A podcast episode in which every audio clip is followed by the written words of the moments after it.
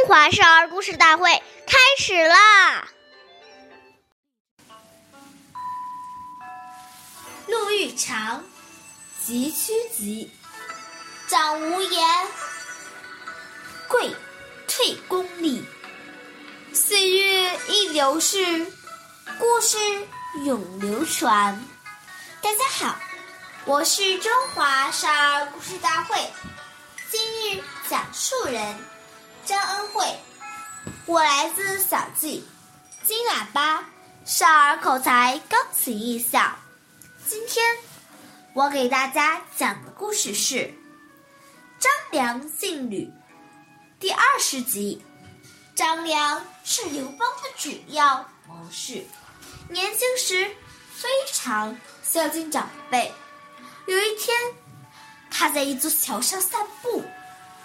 白发老人坐在桥头上，见张良走过来，故意把脚上草鞋甩到桥下，然后对张良说：“小伙子，给我把鞋捡上来。”张良有点生气，但见老汉年纪大了，就照办了。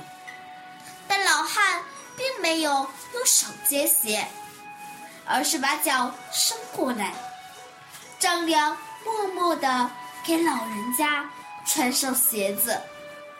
老人笑了，原来他是著名的学者黄石公，在故意考验他。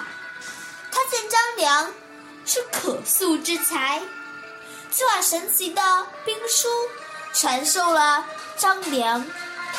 下面有请故事大会导师王老师为我们解析这个小故事，掌声有请。